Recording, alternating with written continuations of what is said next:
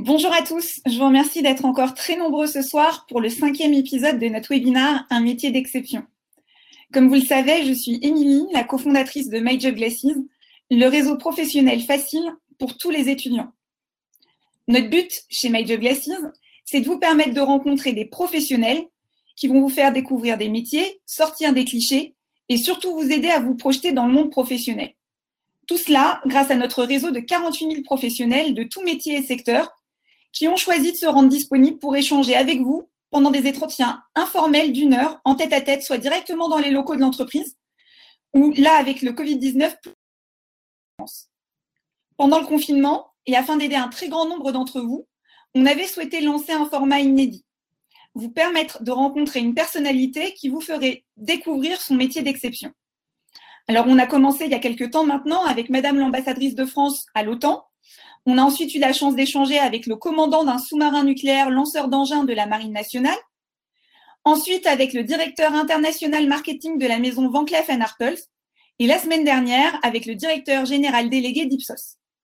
À chaque fois, vous étiez très nombreux, plus de 1000 participants en moyenne, et vous aviez de très très nombreuses questions que j'ai pu poser de votre part à nos quatre premiers invités pour leur faire comprendre, pour vous, pardon, pour mieux vous faire comprendre leur mission et leur quotidien. À nouveau ce soir, on a beaucoup de chance puisqu'on a une invitée d'exception. Je suis ravie de vous présenter dans quelques instants le parcours exceptionnel euh, d'Alexandra Palt. Alors, on va découvrir au passage le numéro 1 mondial de la cosmétique et plus précisément, on va parler de RSE, vous faire découvrir aussi les missions de la Fondation L'Oréal. Et je suis sûre que vous allez découvrir plein d'éléments que vous n'imaginiez même pas. C'est donc un plaisir pour moi d'accueillir aujourd'hui Alexandra Palt, qui est directrice générale de la responsabilité sociétale et environnementale du groupe L'Oréal et également directrice générale de la Fondation L'Oréal. Mais avant de commencer, je vais vous demander juste un tout petit peu de patience pour vous expliquer le déroulé de notre webinaire. Pendant les 30 premières minutes, je vais poser des questions à Alexandra sur son parcours et sur ses missions. Et dans 30 minutes, je me ferai votre interprète. Je lui poserai à mon tour toutes vos questions. Alors, peut-être pas toutes, parce que je vois que vous êtes encore très nombreux ce soir, mais je vais faire mon maximum pour en poser le plus possible. Comme vous le voyez sur la droite de votre écran, vous avez différents onglets. Un chat, si vous avez des questions techniques, ou si vous souhaitez nous transmettre des commentaires. C'est Priscilla et Marion dans l'équipe qui sont là pour vous répondre et vous aider. D'ailleurs, je vous propose de faire un petit test. Est-ce que vous pouvez nous envoyer un petit bonjour pour nous dire que vous êtes là et que ça marche? Également, vous avez un onglet questions dans lequel je vous invite à écrire vos différentes questions pour que je puisse les poser tout à l'heure à notre invité. Vous pouvez les écrire au fur et à mesure des échanges, bien sûr, ou à la fin, et vous verrez qu'il y a un système d'upvote pour faire remonter les questions qui vous intéressent le plus.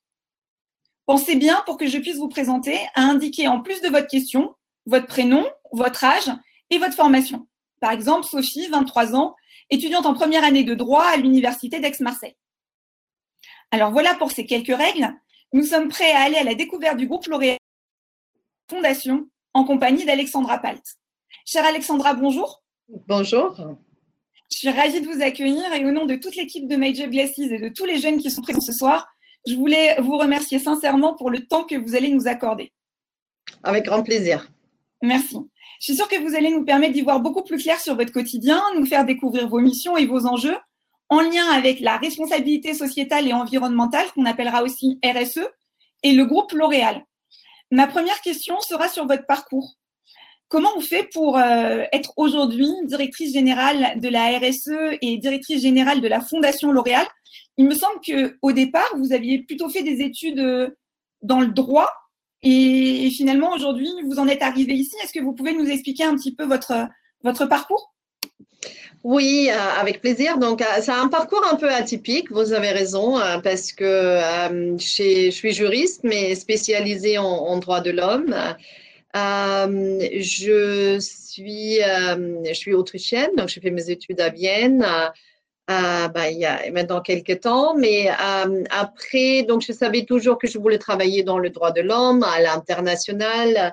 J'étais très militante, donc je suis militante de la question féministe, de, de minorités, euh, de, ensuite euh, plus largement de la question des, droits humains.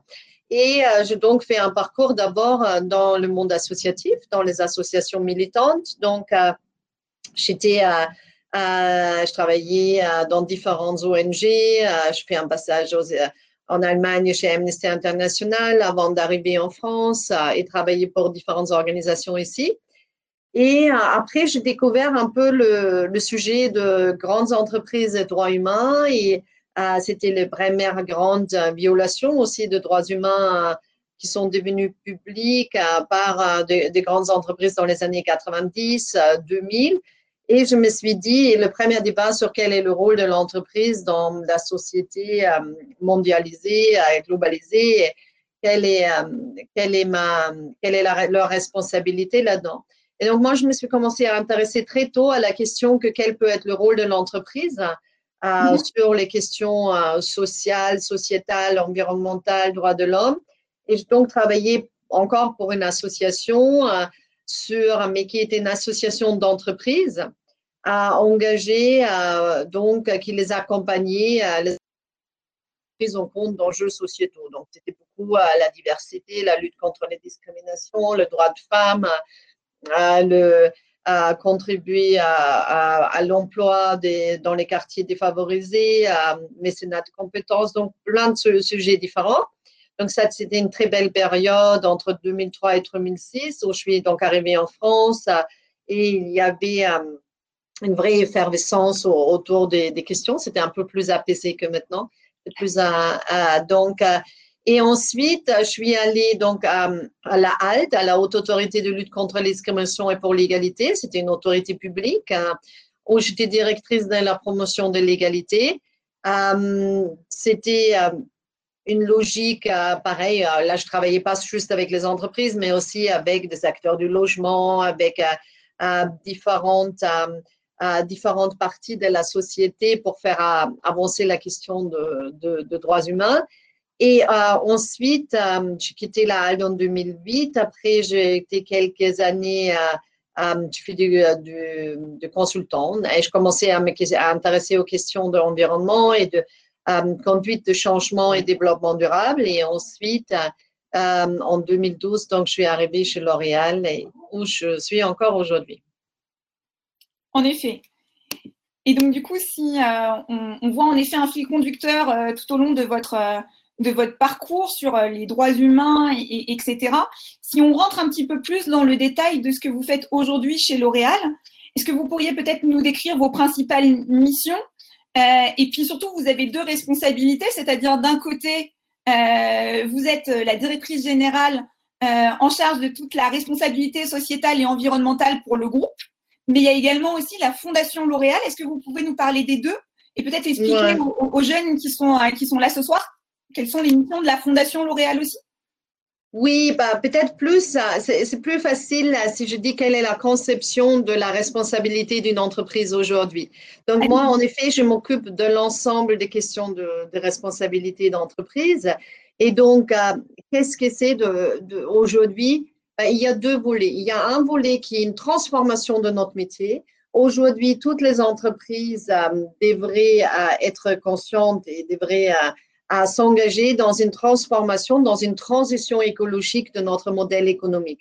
Ah, pour une simple raison qu'il n'y aura pas de, il n'y aura pas de développement pour l'entreprise, hein, ni économique ni autre, comme pour nous tous, si on ne s'engage pas dans une transformation hein, profonde de notre manière de faire. Ce qui veut dire hein, pour L'Oréal d'évoluer dans les limites de la planète, et ça doit être d'ailleurs, c'est vrai le cas pour tout le monde. Donc, avec des objectifs très, très ambitieux de réduction d'émissions carbone, d'empreinte sur la biodiversité, d'utilisation d'eau, d'utilisation de ressources. Donc, aujourd'hui, bien sûr, à aucun moment on peut dire qu'on est parfait, mais on a vraiment très, très sérieusement entamé cette transformation vers un modèle économique euh, différent. Euh, et donc, ça, c'est une partie de ce qui est aujourd'hui considéré euh, comme notre responsabilité. Et un deuxième, c'est que aussi on veut contribuer aux grands enjeux du monde. Et là, ils sont nombreux, hein, ces grands enjeux, ils sont environnementaux, ils sont sociaux, sociétaux. Et là, il y a différents véhicules que je peux utiliser pour contribuer. Donc, il y a la Fondation L'Oréal, la Fondation L'Oréal qui a une mission de, de soutenir donc euh, les femmes scientifiques euh, euh, dans le monde Ensuite, j'ai un autre véhicule à disposition qui a un fonds de dotation pour les femmes très vulnérables, pour soutenir les acteurs de terrain, pour les femmes en situation de grande vulnérabilité, et aussi un véhicule d'investissement environnemental pour la régénération des écosystèmes et, l'économie circulaire. Donc, il y a vraiment cet ensemble du, du dispositif qui est d'une part donc piloté avec nos experts internes, avec toutes les équipes, et c'est ça qui est très intéressant dans mon travail parce qu'il est très, très varié, euh, parce que je m'occupe aussi bien de comment chacune de nos marques va transformer ses produits, va se repositionner, va réinventer le packaging, va réinventer euh, euh, les formules jusqu'à le, mais aussi des questions donc de, de, droits humains de nos implantations, des questions de achat durable, euh, euh, sourcing inclusif de matières premières partout dans le monde. Donc, c'est vrai que mon activité est extrêmement stimulante et intéressante parce qu'elle est très, très vaste. Très diverse, en effet. Et je crois que vous étiez directement impliqué euh, dans la crise du, Covid-19 qu'on vient de, de connaître. L'Oréal a changé ses lignes de production pour venir aider et faire notamment des gels hydroalcooliques. Est-ce que vous pouvez peut-être nous expliquer comment votre rôle comment vous êtes venu sur ce projet et comment vous avez pu contribuer à nous aider tous?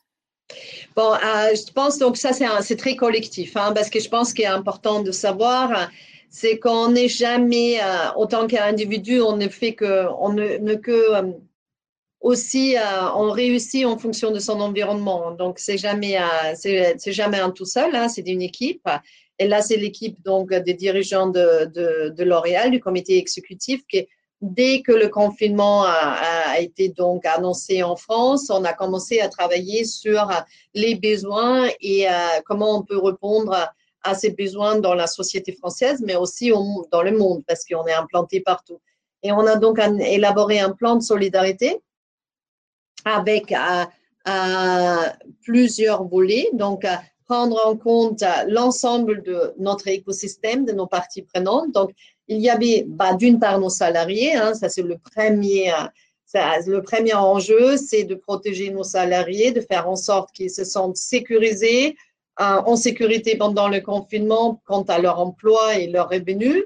Donc, on n'a pas fait appel au, chômage partiel ou tout, tout a été géré comme d'habitude. Donc, même les personnes, il y avait plus de 3000 personnes qui étaient à la maison et ne pouvaient pas travailler de la maison, mais il n'y avait aucun impact sur leur revenu. Donc, ça, c'était très important pour nous. Après, il y avait bien sûr pour euh, nos salariés qui venaient au travail ben, dans les usines, parce que comme vous dites, 70% de nos usines dans le monde ont produit très vite du gel hydroalcoolique. Donc, il fallait aussi créer les conditions pour euh, mm-hmm. qu'ils travaillent en parfaite sécurité. Donc ça, c'était un premier volet. Après, il y a bien sûr nos fournisseurs. Hein. Il y a nos fournisseurs euh, qui euh, ont besoin, parce qu'on a aussi de petits fournisseurs, donc on a décidé de faire un paiement au jour comptant, parce que normalement, donc, quand vous travaillez pour une grande entreprise, il y a un délai de paiement. Euh, et nous, on a donc dit pour nos petits fournisseurs, ceux qui pouvaient rencontrer des difficultés, quand on paye au jour comptant, donc immédiatement pour leur garantir la disponibilité de trésorerie dont ils ont besoin, de l'autre côté, pour nos clients, les petites pharmacies, euh, les, coiffeurs, euh, on a fait l'inverse. On a dit ben, les créances, euh, ils ne sont pas obligés de payer. On va leur donner des délais plus longs, pareil, pour leur éviter des de, problèmes de trésorerie. Et on a donc produit dans nos usines du gel hydroalcoolique et on a donné 15 millions d'unités de gel hydroalcoolique, donc 15 millions de petits flacons au, plus grand flacon euh, dans les hôpitaux, euh, pour les soignants, dans les EHPAD, euh, autour du monde. Et on a également fait des donations importantes au milieu associatif parce que comme avec la fondation, on est très connecté au secteur associatif, on a très vite compris que pour assurer une continuité de mission, que ben, l'aide alimentaire va être compliquée, tout sera compliqué. Donc, on les a équipés avec du gel, avec des produits d'hygiène, mais également avec des dons financiers pour leur permettre donc de, de, de, continuer à œuvrer. Euh, et d'ailleurs, c'était très intéressant parce qu'on voyait donc à quel point les petits acteurs de terrain sont importants dans la gestion de ces crises-là. on a également, et je vais m'arrêter là après parce que c'est vrai qu'on a fait beaucoup de choses, mais on a également permis à nos salariés de faire du e-bénévolat. Parce que bien sûr, on avait des salariés à la maison, donc ils voyaient leurs collègues dans les usines, mais qu'ils ne pouvaient pas contribuer parce qu'ils confinés à la maison. Et donc, on a, leur a proposé avec les associations avec lesquelles on a l'habitude de travailler, de faire du bénévolat, notamment du soutien scolaire pour les enfants euh, donc euh, qui, défavorisés, euh, qui ont plus de difficultés à suivre, ou de, des appels auprès de personnes âgées pour, pouvoir répondre à, à, leur envie d'être des acteurs, de contribuer. Ils pouvaient faire des micro-dons, on a soutenu une campagne de sensibilisation aux violences contre les femmes pendant la campagne. Donc, on était très, très mobilisés.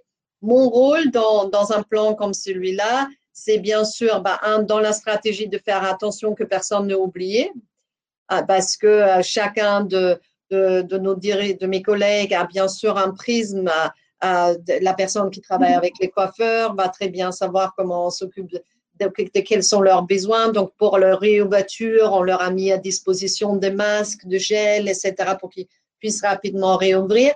Après, euh, moi, ma préoccupation, c'était de, de ne pas oublier le plus vulnérable. Donc, euh, et euh, de, garantir donc aussi notre lien avec les associations. Et après, c'est moi qui suis en charge de l'exécution d'un tel plan euh, après sur, avec le, le parti prenante. Donc, c'est sympa.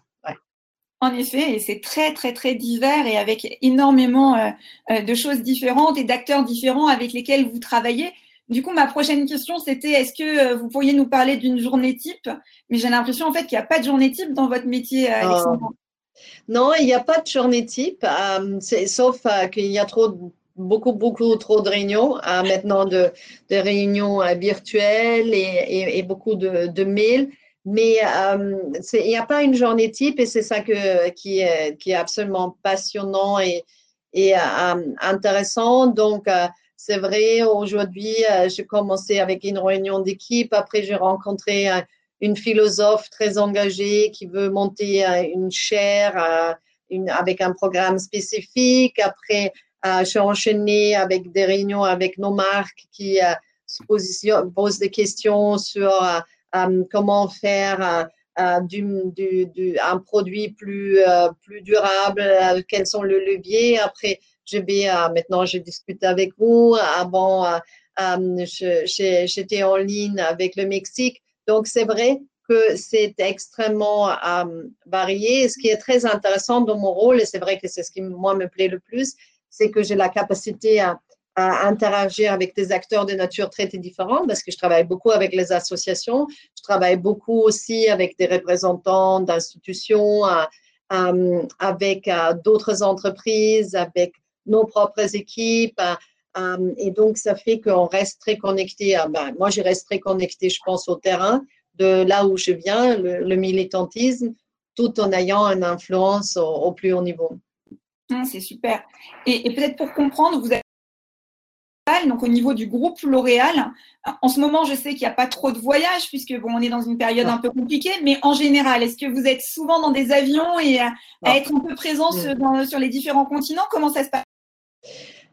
Bah, moi, c'est vrai qu'il bah, y a une histoire d'émission carbone. Hein. donc, euh, c'est-à-dire, moi, je ne fais pas le tour du monde plusieurs fois par an. Euh, je, je par, par conviction aussi. Euh, et une deuxième conviction que moi, c'est très important pour moi, un équilibre entre ma vie professionnelle et ma vie personnelle, parce que j'ai encore des enfants qui sont jeunes.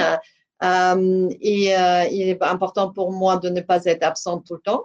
Et donc, euh, pendant le Covid, je dirais, je voyageais tout le, tout le deux, deux, trois mois, à quatre jours, et je limite ça à ça. C'est super de pouvoir le faire.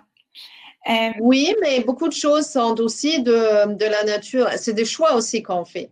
Parce que beaucoup de gens, euh, vous savez, euh, moi et même, euh, il y a des gens qui disent, oui, mais toi, tu es maintenant tout en haut de la chaîne alimentaire, c'est simple de parler. Non, mais c'est pas complètement ça, c'est parce que c'est aussi, aussi des choses que j'ai toujours dit et fait. C'est, moi, j'ai une performance, je compte, je, ben, je, je délivre et j'ai une valeur ajoutée pour l'entreprise ou là où je travaille. donc, j'estime qu'il est aussi possible de, de dire et de, de, affirmer un cadre. Et je n'ai aucun problème quand même des collaborateurs qui viennent de commencer ou qui sont très jeunes. C'est pas la question de la présence, c'est pas la question de des heures, c'est une question de qualité de travail, de, de, de, bien sûr, on veut voir de l'engagement, de l'investissement, de que quelqu'un a vraiment envie, croit en son métier, croit à sa mission et envie de contribuer. Euh, mais euh, on peut faire ça dans le respect de la vie de chacun et chacune, je pense. Non, vous avez entièrement raison et c'est un beau message passé aux jeunes pour leur dire en fait que c'est aussi à nous de décider euh, ce qu'on peut faire et de mettre un cadre. Donc, merci pour merci pour ce conseil. J'avais une question qu'on aime beaucoup poser chez Major Glasses parce que vous savez qu'on fait le tour des écoles, des universités, des IUT, des BTS pour former les jeunes au réseau et on leur dit toujours quand vous allez voir un professionnel, pensez bien à poser la question à la fois de qu'est-ce qui les passionne dans leur métier, mais de bien comprendre aussi euh, ce qui est plus compliqué ou contraignant, parce que le métier parfait n'existe pas. Le côté tout paillette, c'est pas la réalité des choses, et donc on les encourage à comprendre en fait les côtés positifs et négatifs de chaque métier. Vous, vous semblez avoir un métier un peu rêvé. En plus, tous les jeunes aujourd'hui cherchent à avoir un métier qui fait du sens. Votre métier fait du sens. C'est quoi les côtés euh, super de votre métier et c'est quoi les côtés un petit peu plus difficiles? Bah, ça, ça, ça dépend, c'est aussi une question de personnalité. C'est un métier euh, maintenant plus, parce que c'est vrai que chez L'Oréal, c'est tellement rentré dans la culture, donc tout le monde adhère à notre politique développement durable, tout le monde veut faire ça. Mais les premières années, c'était aussi euh, de, convaincre, de faire adhérer et donc euh, de s'opposer quelquefois, de avoir aussi. donc, c'est pas un métier où on est aimé par tout le monde. Hein. Euh, maintenant, je pense dans la prochaine génération, ça va changer parce que moi, j'ai déjà vu le changement. Hein. Il y a 20 ans, euh, euh, j'ai agacé les gens avec mes, ma, vue sur ma perspective sur le développement durable, la RSE, sur tout ce que l'entreprise devrait faire et fait pas encore, etc. Aujourd'hui, tout le monde adhère un peu à ça, mais il y a 20 ans, on n'en était pas du tout là. Et donc, une qualité dans ma carrière pour moi nécessaire, euh, c'était que euh, je, je, pas, pas besoin de cette reconnaissance de l'extérieur pour euh, avoir une affirmation, une confirmation de, mon point de vue. J'étais assez sûre de, ce qu'il ce qu'il fallait faire. Donc ça, si on n'aime pas trop se battre et si on aime plutôt suivre un peu un, fleuve tranquille, c'est pas forcément le bon métier, quoi, parce que là, il faut quand même aller un peu à la bagarre quelquefois. Euh, et après, euh, bien sûr, hein, ce qui, ce qui est aujourd'hui un peu, même si nous, ici, chez L'Oréal, tout le monde est maintenant convaincu et adhère, on travaille, c'est quand même que l'état du monde est un peu inquiétant et on se dit quelquefois, toute cette énergie. L'Oréal a un mini impact hein, parce que face au changement climatique, on est tous petits. Et donc, il y a, on a besoin d'énormément de gens qui se positionnent, des entreprises qui se positionnent comme nous euh, euh, sur le changement climatique. On ne veut pas être seul, quoi. on veut être nombreux. Non, ce n'est pas, pas une compétition. Euh, et, et c'est vrai que quelquefois, ça, on se dit, bah, on va où? Est-ce qu'on va on va pas assez vite et, donc euh, est-ce que est-ce que euh, qu'est-ce qu'on peut faire? On se sent un peu impuissant bien sûr, euh, mais ça c'est peut-être aussi dans d'autres métiers. pareil. Ok. Avant de prendre les questions des jeunes qui sont très nombreuses, je vois que, que, l'onglet questions se remplit, se remplit vite. Peut-être un, dernier point. Euh, avec le Covid est venue aussi euh, peut-être une, crise économique et donc euh, aujourd'hui, de nombreux jeunes ont été touchés directement puisque beaucoup ont perdu des stages, des alternances. Tous ceux qui ont fini leurs études sont en train de se demander mais comment va se passer mon premier emploi, comment je vais faire? Certains sont même prêts à faire un an d'études en plus pour commencer un petit peu plus tard. Est-ce que vous, vous avez un message à leur donner à, à tous ces jeunes qui s'inquiètent un petit peu? Euh, sur ce qu'ils devraient faire pour euh, des conseils pour, euh, pour pouvoir trouver ce premier job et rentrer sur le marché du travail pas, oui, sans vouloir donner l'impression que c'est facile, quoi. C'est-à-dire, c'est une situation difficile, c'est quelque chose où personne n'a du recul, personne n'a l'expérience, comment ça va se passer. On voit quand même partout une reprise qui est plutôt positive qui est dynamique parce que c'était une crise euh, de, l'offre et pas de la demande. Et donc, euh, c'est plutôt une crise, on espère tous que, euh, la reprise sera rapide, mais je ne veux quand même pas donner, je ne veux pas dire à la légère, il ne faut que, il n'y a que à faire ceci ou cela. Ce qui, cette crise a, a montré, je pense que ça c'est une leçon de vie et pour nous tous, peu importe quel âge on a, c'était la question de la résilience individuelle et collective. Et malheureusement, en cela, je suis pas super optimiste. Cette résilience-là, il va tout, va falloir qu'on se prépare tous à, l'utiliser encore souvent, je pense, dans les prochaines années, parce que les enjeux environnementaux, les enjeux euh, de la biodiversité vont provoquer d'autres crises qui vont faire qu'on doit avoir une capacité à, être résiliente. Ce qui veut dire plusieurs choses, c'est-à-dire on doit gérer, on doit être bien ancré hein, pour, euh, pour répondre à, ces difficultés-là et ne pas, n'est-ce pas, laisser affoler et, essayer de s'adapter à faire, à faire avec. Euh, et deuxièmement, euh, c'est la persévérance. Hein. Euh, il n'y a pas d'autre moyen pour surmonter ce genre de crise.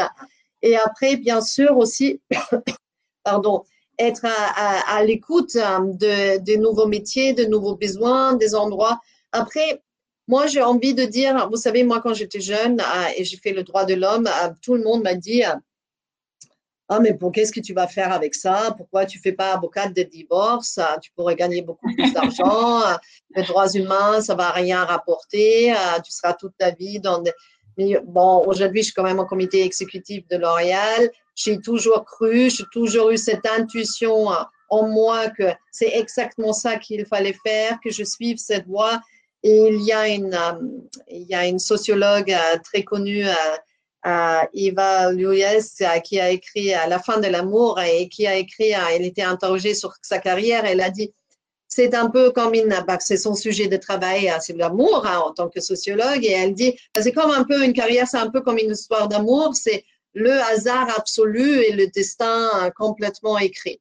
Et donc, c'est à l'interface de ces deux-là. Et c'est vrai un peu ça. Donc, il faut aussi suivre son intuition, ne pas se laisser décourager, même si je reconnais que la situation est bien sûr euh, très complexe en ce moment. Parfait. Ben, merci beaucoup, euh, Alexandra, pour cette première euh, partie. Je vois qu'il y a de très nombreuses questions, donc je vous propose d'aller prendre quelques questions de nos jeunes. La première, peut-être, c'est Aurélien, qui est étudiant en école de commerce, qui nous dit quels sont les sujets ou les connaissances à maîtriser pour intégrer un département RSE bah, il y a deux voies d'intégrer un département RSE. Soit vous avez une formation à, lier directement au métier du développement durable, donc expert en biodiversité, ingénieur ben, dans, un, domaine environnemental. Il y a cette expertise technique. Euh, ça, c'est un des métiers. Ah, et après, il y a bien sûr aussi des généralistes. Donc, euh, ce sont des gens qui viennent du business, du marketing, de la communication, de la finance. Hein, finance verte, c'est également un, enjeu important. Donc, il y a beaucoup, beaucoup de voix. Ce que moi, personnellement, j'aime bien voir, c'est l'engagement aussi. C'est-à-dire, c'est clair que euh, moi, j'ai dans mon équipe, euh, je pense à ben, j'ai quelques militants hein, qui sont donc venus d'associations, de, structures, d'ONG très, très militantes pour justement enrichir. Euh, et c'est quelque chose que dans mon équipe, tout le monde a un peu en commun, qui est cette volonté de transformer le monde. Donc, il y a aussi un peu un, un état d'esprit. Mais il y a soit l'expertise technique, soit un généraliste euh, qui, qui sait conduire ou contribuer à la conduite du changement. Donc, les deux types de formations sont possibles. Et après, ce qui va faire la différence, c'est l'engagement que va avoir euh, le jeune aussi. Donc, s'il travaille, enfin, s'il a été bénévole dans des associations, s'il est engagé sur un sujet, c'est quelque chose que vous allez privilégier aussi euh, dans votre choix.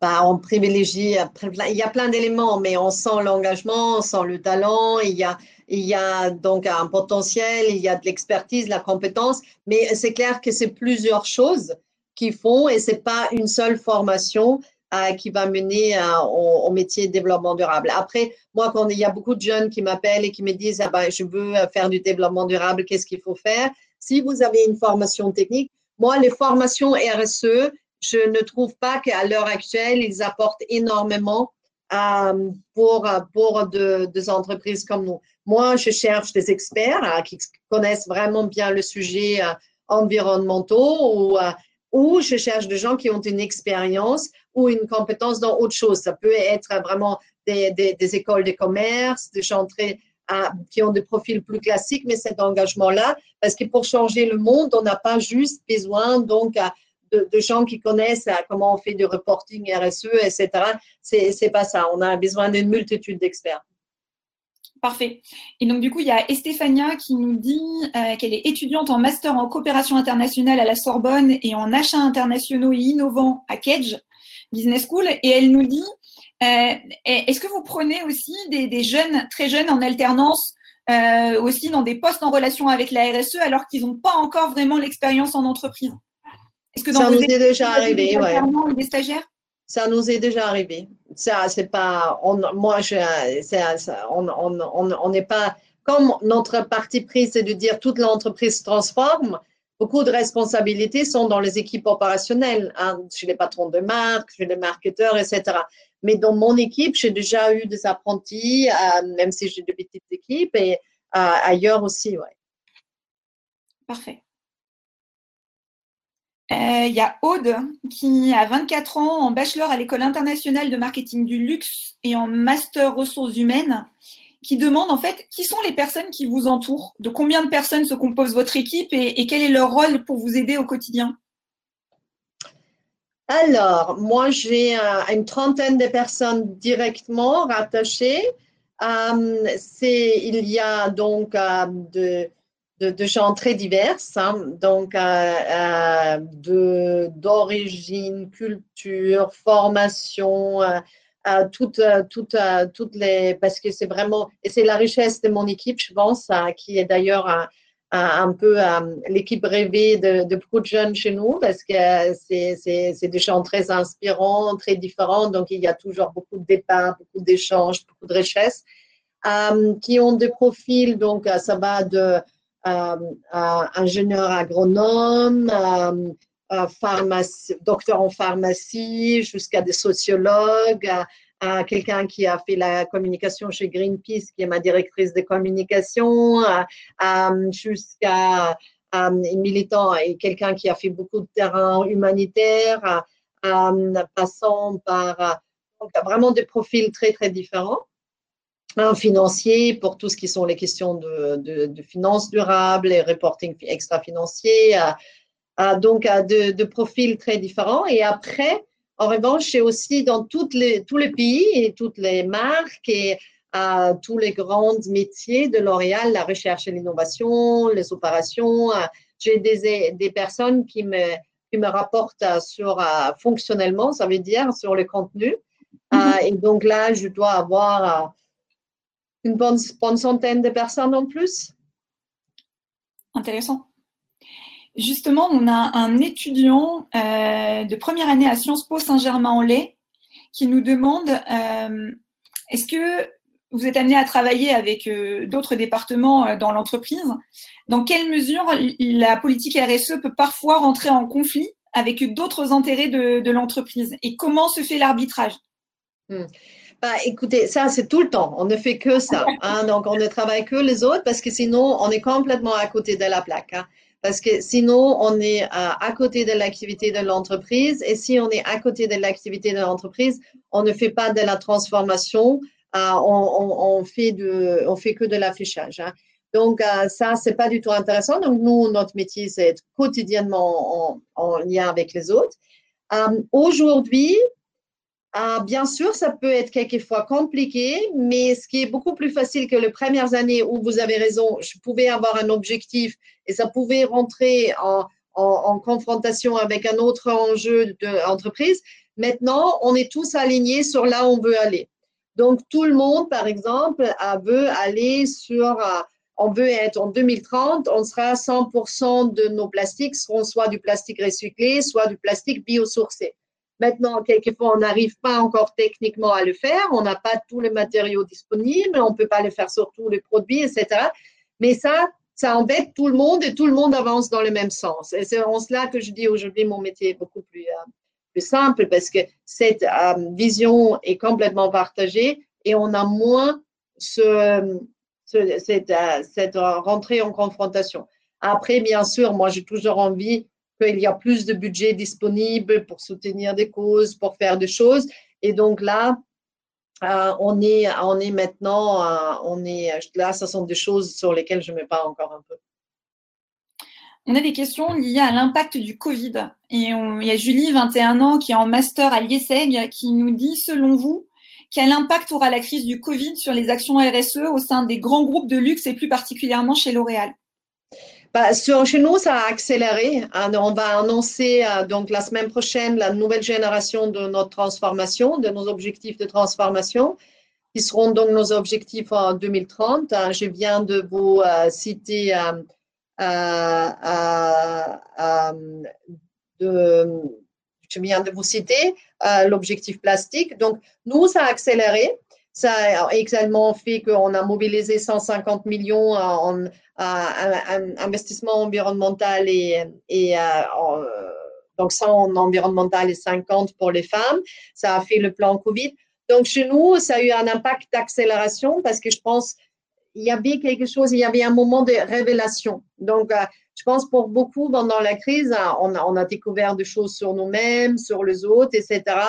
Et euh, c'était un moment de, de, preuve. Et je pense tout ce qu'on a préparé depuis presque dix ans euh, en changement de, de, comment on voit le rôle de l'entreprise dans la société, comment on, conçoit notre responsabilité, c'était un moment de preuve. Et donc, on a fait le plan Covid. Un mois après, on a annoncé 150 millions. Et maintenant, encore un, mois après, euh, on annonce notre, les objectifs de notre transformation. 2030. Donc, pour euh, moi, c'était un moment où j'ai pu voir à quel point euh, L'Oréal est engagé et est engagé dans cette transformation. Après, je ne vais pas vous mentir, il y a aussi des entreprises, euh, il y a d'autres qui sont comme nous, je pense, et il y en a d'autres qui malheureusement pensent que maintenant le changement climatique, ça va attendre l'année prochaine, mais ils ont bien tort, bien sûr, parce que le changement climatique, ça n'intéresse pas beaucoup à leurs opinions. C'est justement une des questions qu'on a aussi euh, et qui revient par beaucoup d'étudiants. Alors c'est posé un petit peu différemment, je vais essayer de, résumer. Mais on nous dit euh, comment on s'assure quand on est un grand groupe finalement qu'on mène une vraie politique de RSE et qu'on n'est pas juste là pour faire du greenwashing ou pour s'assurer que c'est joli pour son image de marque, mais derrière il n'y a rien. Ça c'est votre rôle à vous et justement comment vous vous en assurez? Oui, euh, donc euh, ça, il, y y a quelques règles de base. Après, c'est bien, bien sûr beaucoup plus compliqué que ça. Mais la première règle de base, c'est que la politique des RSE doit concerner les services et produits qu'on vend. Si vous voyez dans une politique diversité d'une entreprise pour laquelle vous vous intéressez que la politique développement durable parle de choses qui sont un peu à la périphérie de l'entreprise, là déjà on sait que c'est pas sérieux. Aujourd'hui, euh, il faut qu'on parle du cœur de métier. C'est-à-dire, pour nous, c'est le produit de beauté. Et donc, qu'est-ce qu'on va faire pour que demain, les produits de beauté seront fabriqués différemment, sont distribués différemment, sont vendus différemment, les ingrédients sourcés différemment, que euh, le, euh, le, packaging fait différemment? Donc, ça doit vraiment être au cœur de l'entreprise. Et après, c'est très simple. Hein. C'est comme en financier, comme sont les objectifs financiers. Il y a des indicateurs et chaque année, on a une transparence. On se fixe des objectifs et chaque année, on reporte dans la transparence sur qu'est-ce qu'on a atteint ou pas euh, et euh, où est-ce qu'on en est. Parfait. Euh, on nous dit aussi à ces gens qui est étudiant de 23 ans en M2 RSE à Montpellier euh, Business School, qui nous dit euh, que l'ONU a fixé des objectifs de développement euh, avec un agenda 2030. Est-ce que vous, c'est quelque chose que, que vous regardez et comment vous vous situez par rapport à ça? Oui, bien sûr.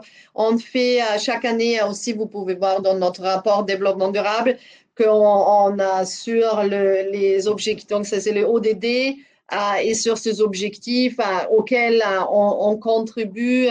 je pense on contribue sur 17 objectifs de développement durable de l'ONU et on fait donc une, on met en, miroir nos engagements avec ces engagements demandés à ces objectifs de développement durable par l'ONU pour rendre compte aussi avec cette grille de lecture-là. On a un étudiant de Sciences Po qui nous dit que vous avez parlé tout à l'heure des relations que vous aviez avec le secteur associatif. Est-ce que vous pouvez nous expliquer de, quel type d'association il s'agit, quels sont les liens que vous avez et aussi les motivations peut-être pour vos collaborateurs et les collaborateurs de, ces associations de travailler ensemble? Hmm. Oui, ça c'est. Donc, il y a différentes volets. Donc, c'est vrai, c'est quelque chose qu'on fait beaucoup. Donc, il y a différentes, il y a tellement de partenaires et tellement d'associations. Donc, une première nature de, de euh, euh, euh, les associations de terrain, hein, l'ancrage territorial très proche de nos usines, centres de distribution, donc les acteurs vraiment de là où nous sommes implantés. Donc, ça peut être des, associations qui aident les jeunes à Clichy ou à Aulnay. en, Inde, c'est une association qui aide les enfants réfugiés, qui scolarise les enfants réfugiés. Um, à Sao Paulo, dans la favela de Sao Paulo, on a créé un programme pour faire venir le jeune, pour le former comme opérateur industriel. Donc, ça, c'est une nature de programme. Après, on a une autre qui est autour de tout notre programme de développement durable. Par exemple, pour nos projets de sourcing durable, quand on source des ingrédients naturels au Burkina Faso, au Maroc, en Madagascar, on travaille toujours avec une ONG locale pour être sûr que euh, les bénéfices et les méthodes d'agriculture soient durables et que le bénéfice revienne aux producteurs et permette de créer des coopératifs, d'améliorer le revenu, etc. Et euh, ensuite, on a, euh, donc ça c'est autour de nos programmes environnementaux. Ensuite, on a les relations autour de l'engagement citoyen de nos collaborateurs. on permet à nos collaborateurs de s'engager. Donc, on a une journée par an où les collaborateurs tout le monde en France va aider des associations. Donc, ça s'appelle le Citizen Day. Et en mhm. fait, c'est pas toute l'année, mais c'est une fois par an. Et là, euh, c'est en revanche, c'est 40 ou 50 personnes qui viennent et qui euh, rénovent un local ou qui font une grande action, une grande journée pour le bénévole ou pour les bénéficiaires. Donc, c'est quelque chose euh, qui plaît beaucoup hein, et qui est impactant aussi pour le milieu associatif parce que là, certes, c'est une fois par an, mais c'est la masse de gens qui vient et qui peut donc peindre un hôtel entier, un hôpital entier, etc. Et après, on a bien sûr les associations avec lesquelles on travaille tout au long de l'année. Euh, donc, soit euh, pour du mécénat de compétences, soit dans le cadre de la fondation. On travaille donc avec tous les acteurs de la précarité euh, et aussi euh, souvent des hôpitaux pour euh, promouvoir donc les, soins de bien-être et beauté pour des populations très fragilisées ou des gens en souffrance. Et après, on a bien sûr toutes les associations féministes avec lesquelles on travaille sur nos programmes pour favoriser, pour promouvoir l'égalité entre les femmes et les hommes. Et on a un dernier volet de relation avec les associations que les dialogues, c'est-à-dire chaque fois qu'on met en place une nouvelle stratégie, un nouveau programme, de nouveaux projets, on interroge les acteurs de terrain, on interroge les associations avec leur expertise et leur point de vue euh, sur quoi ils veulent nous challenger, où est-ce qu'on pourrait faire mieux, différemment et qu'est-ce qu'ils proposent. Et s'il y a une nouvelle association que vous connaissez pas et, que vous connaissez pas, pardon, et qui est intéressée pour travailler avec L'Oréal, elle peut venir contacter la Fondation L'Oréal ou, votre bien Sûr, bien sûr. après, on, on, on, a, on a des lignes, hein, parce que ça, c'est extrêmement important quand on, fait, euh, quand on fait mon métier. C'est-à-dire, on ne s'éparpille pas. Donc, nous, on a déjà beaucoup de projets, mais il faut, pour avoir de l'impact, il ne faut pas saupoudrer. Il faut vraiment rester fidèle à ces thématiques d'engagement et dans ces thématiques d'engagement, en revanche, on est toujours à la recherche de, nouveaux partenaires. Il y a une étudiante de Schema qui nous dit que L'Oréal a proposé un objectif scientifique en matière de carbone et qui prévoit d'atteindre un objectif de neutralité du carbone et de réduire les émissions carbone d'ici 2025. Elle nous dit pour un grand groupe, ce n'est pas facile. Comment allez-vous y arriver et comment allez-vous mettre ça en œuvre? Alors, Donc, il y a différentes choses. Donc, cette étudiante me connaît un peu, donc je vais faire une réponse un peu technique aussi. Donc, il, y a, il y a en 2025, on a commencé à mesurer, vous savez, c'est les sciences environnementales, ah, c'est pas c'est pas c'est pas vieux comme comme métier comme connaissance. Donc en 2005, on a commencé à mesurer notre impact carbone. Et ben et comme tout le monde, on a regardé donc nos émissions de notre activité industrielle notamment, parce que nous on produit 80% de nos produits nous-mêmes et on a après des centrales de distribution. Donc ça, euh, dans la dans les mesures de carbone, il y a, et après, ce sont donc, on a, le, la communauté internationale a commencé à élaborer des protocoles de mesure à émissions CO2 qui a donc mis différentes scopes, on appelle ça. Donc, il y a un premier scope, c'est les émissions qu'on émet directement. La deuxième, c'est l'énergie qu'on achète et là pour faire fonctionner euh, nos installations, etc. Et le troisième, c'est toutes les émissions qui sont liées à notre activité. Donc, ça veut dire, bon, quand vous, vous prenez une douche chaude avec nos shampoings ou nos gels douche, c'est notre scope 3. Hein? Ah et donc, ça, c'est très important à savoir.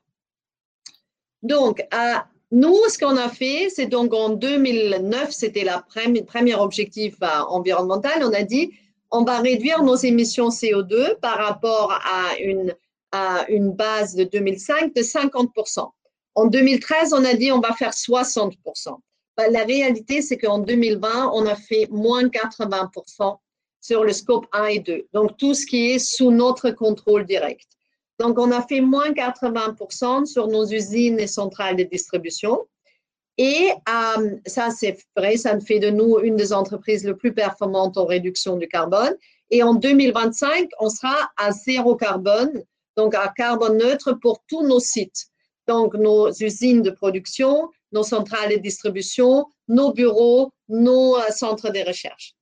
Mais bon, ça ne suffit pas parce que bon, ça, on peut le faire parce qu'on ne s'approvisionne plus qu'avec de l'énergie euh, renouvelable, parce mhm. qu'on a fait beaucoup d'efficacité énergétique, on a mis des innovations quand il faut, etc.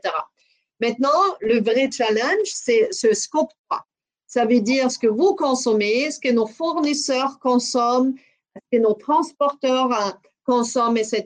Et c'est donc ce scope 3 sur lequel on travaille pour 2030 et là, on s'est ajouté donc des défis énormes et complémentaires, mais qui sont absolument nécessaires si on veut s'inscrire sur une trajectoire de 1,5 degré. Hein, on sait que le climat ne doit pas se réchauffer plus de 1,5 degré. On sait déjà qu'on ne va pas l'atteindre, mais nous, on s'impose quand même ça, de dire qu'est-ce qu'on doit faire pour être dans une trajectoire 1,5 degré. Et là, on sait on doit réduire, par exemple, votre consommation d'eau chaude, on doit réussir à les réduire de 25%. Donc, quand vous prenez une, douche chaude, plus de bain, hein, parce que ça, c'est vraiment pas bon pour le développement durable, mais de l'eau chaude, un degré moins chaud, ça change déjà complètement les émissions CO2. Au lieu, la, le temps d'une douche est en moyenne 8 minutes, pour passer sur à 5 minutes change complètement la donne. Donc, euh, et, mais comme tout le monde n'est pas prêt à ça, nous travaillons aussi sur des innovations. Par exemple, comment on appelle ça, dans la, dans la douche, là où l'eau sort, ça s'appelle. Hein? Pour douche Oui, peut-être c'est ça. Donc, et là, on travaille avec, pour les coiffeurs sur un système qui fait que euh, les gouttes sont séparées, ils mhm. s'interchoquent et donc, ça fait une nouvelle efficacité, une nouvelle expérience qui est très agréable et consomme 80% d'eau chaude en moins. Et donc, ça, comme ça, on essaie aussi de trouver donc des innovations qui permettent pas de répondre aux enjeux environnementaux, mais également, bien sûr, à, à, de nouvelles, à une expérience améliorée, parce que les gens ne changeront de comportement que si l'expérience est meilleure que celle d'avant. Super. On a Lisa qui est étudiante en licence de droit à l'université de Rennes 1 qui demande si votre côté juriste s'exprime dans votre métier de, directrice générale de la RSE et si oui, comment? Euh, bah, Oui, mon côté juriste, euh, je pense, euh, s'exprime parce que même si j'ai un côté très, très intuitif que je cultive hein, et je conseille à tout le monde de, cultiver, j'ai quand même beaucoup, beaucoup de structure. Et donc, je suis très analytique et très conceptuelle.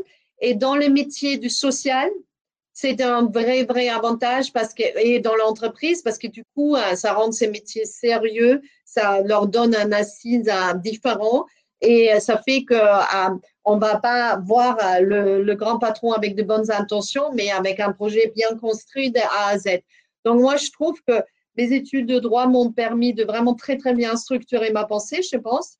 Et euh, je trouve que c'est une énorme, un énorme avantage pour mon métier et pour tous les métiers certainement. Super. On a Déborah qui a 26 ans et qui est diplômée de Subdeco La Rochelle en RSE et développement durable qui dit que vous avez évoqué tout à l'heure la nécessité d'une vraie transformation vers un nouveau modèle. Est-ce que chez L'Oréal, vous envisagez de devenir une Bicorp? Je ne sais pas si tous les jeunes savent ce que c'est, peut-être que vous pouvez réexpliquer. Euh, le Bicorp, c'est une certification euh, qui vient des États-Unis, euh, qui est donnée à certaines entreprises qui s'engagent donc dans une transformation et qui inscrivent la valeur sociétale et environnementale dans le, cœur de, de, leur métier. Moi, pour vous dire la vérité, non, pas trop. Euh, mais pas parce qu'on ne pourrait pas le faire, mais parce que je ne vois pas très bien ce que ça nous apporterait en plus.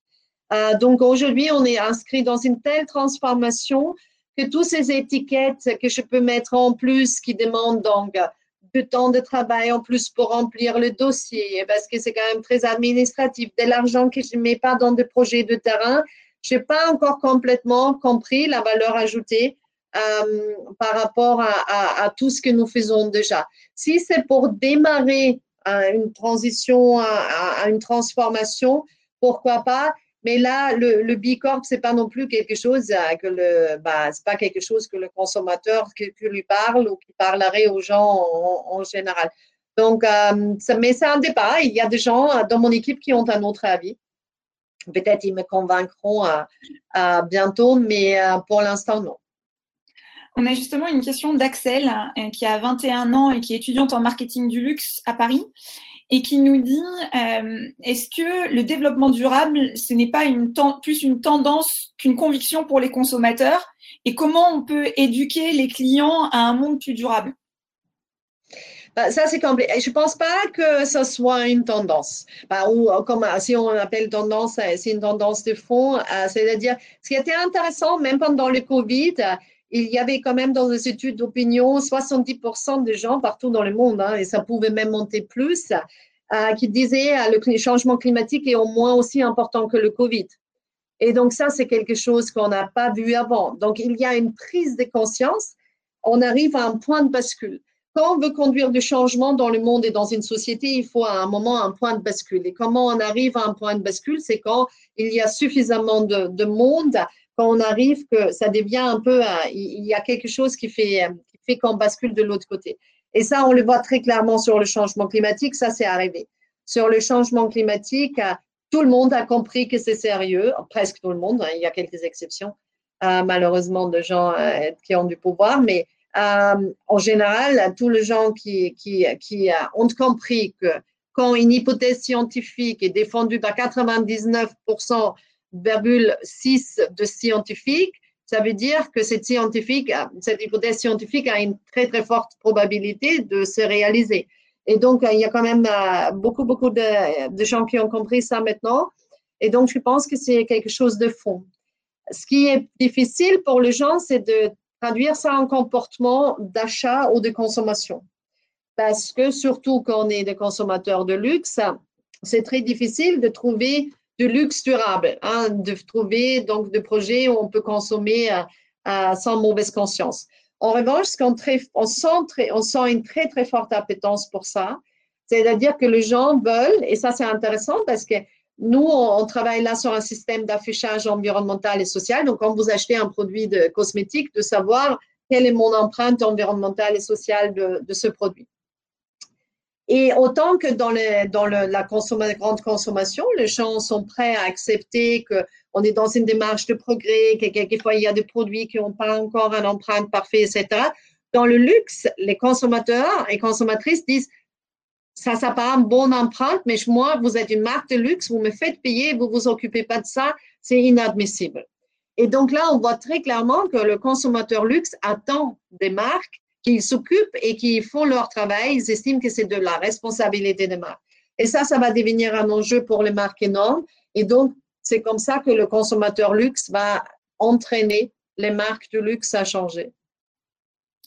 On a Tiffen qui est stagiaire trade marketing chez Armani et qui est étudiante à yes. Business School en M1, qui nous demande si euh, pensez-vous qu'être une femme a impacté votre carrière? Si oui, comment? Et sinon, comment? Ah bah si, ça, ça impacte tout. On peut pas, c'est-à-dire il faut pas se raconter que le genre qu'on a ou l'origine qu'on a n'impacte pas notre vie. Donc ça c'est ça c'est un mythe. Euh, bien sûr, ça a impacté. Donc, euh, quelques, souvent, euh, c'était plus dur. Hein. C'est faux. Moi, je trouve ça très pénible et je trouve ça encore aujourd'hui pénible. Et, euh, mais sauf que maintenant, les gens n'osent plus. Et ça, c'est très agréable. Mais à moi, les blagues, les, les trucs à moitié drôles, les, les réflexions, mais aussi la démonstration de pouvoir, etc. Bien sûr, ça m'est arrivé tout au long de ma carrière et, et, euh, euh, et sauf que souvent, je l'ai pris pour moi et je me suis dit, ah, je suis pas assez compétente, je suis pas assez euh, ceci, pas assez cela. Et, euh, et bien sûr, souvent le reproche quand, on est, quand on est une femme avec une forte personnalité, tu es trop dominante, tu es trop ceci, trop cela. Bon, là, c'est important qu'on comprenne quand même autant que femme qu'est-ce qui est un, levier d'amélioration personnelle et qu'est-ce qui est un problème de l'autre. Hein. Et donc, on lui laisse son problème, on s'occupe de soi-même, bien sûr, toujours dans une démarche de progrès, et on laisse rien passer. On laisse rien passer. C'est, maintenant, ça m'arrive très rarement, mais c'est encore l'autre jour, et c'est arrivé, il y a un collègue que j'adore par ailleurs, mais, mais qui vient me faire un geste qui était complètement inapproprié. Sauf que maintenant, je dis directement, excuse-moi, c'est complètement inapproprié ce que tu fais. Il me dit, ah oui, excuse-moi, tu as complètement raison, j'étais à côté. Mais il faut pas hésiter, il faut jamais rien laisser passer. Et après, ça a pu être certainement euh, aussi être un avantage à la nomination quand on arrive au pouvoir aujourd'hui. Euh, mais euh, moi, j'ai pas aucun problème avec ça parce qu'il faut quand même dire que depuis des centaines d'années, des hommes sont nommés parce qu'ils sont des hommes et des hommes blancs. Et donc, si maintenant je suis nommée parce que je suis une femme, bah, très bien, ça me va parfaitement. La dernière question, c'est quoi selon vous le futur de la RSE chez L'Oréal? Bah, Le futur de la RSE, c'est que euh, moi, euh, je vais disparaître parce que en fait, les gens l'ont tellement intégré dans leur métier, dans leur quotidien, dans leur, dans leur travail, dans leur manière de faire, c'est très clair. En 2030, il n'y a plus de directeur RSE chez L'Oréal. Ça, c'est très clair. Eh bien, écoutez, euh, Alexandra, un énorme merci déjà pour euh, votre franchise, pour les conseils que vous avez donnés. Euh, le temps passe toujours trop vite et ce soir encore, on, arrive du coup à la fin de, de notre heure d'échange. Merci à tous les jeunes qui se sont connectés et aux très nombreuses questions. Euh, je pense que maintenant, vous y voyez beaucoup plus clair sur le rôle d'Alexandra, la RSE au sein du groupe L'Oréal et puis la Fondation L'Oréal. Euh, il y avait plein de questions. Je m'excuse pour toutes les questions que je n'ai pas pu prendre. La bonne nouvelle, c'est que euh, bah, il y a plein d'ambassadeurs du groupe L'Oréal qui sont présents au quotidien sur Major Glasses et qui seront ravis justement de poursuivre ces échanges. Vous avez dit que maintenant la, la RSE était portée par tout le monde. Donc n'hésitez pas aussi à aller poser euh, des questions sur la RSE aux, différents ambassadeurs du groupe L'Oréal. Et euh, bah, je vous souhaite euh, plein de bonnes choses pour la suite. Et je vous donne rendez-vous dans 15 jours, jeudi 2 juillet à 18h, pour un autre invité d'exception, puisqu'on va recevoir Nicolas Damassieux, qui est le directeur de la recherche du groupe Orange. Je vous souhaite à tous une très belle fin de semaine. Je vous dis à dans 15 jours. On vous enverra aussi le lien du replay que vous pourrez partager. Et puis encore un grand, grand merci à Alexandra pour, euh, pour tout ce que vous nous avez euh, partagé. Et puis euh, à dans 15 jours avec Nicolas Demassieux et, et le groupe Orange. Merci. Merci.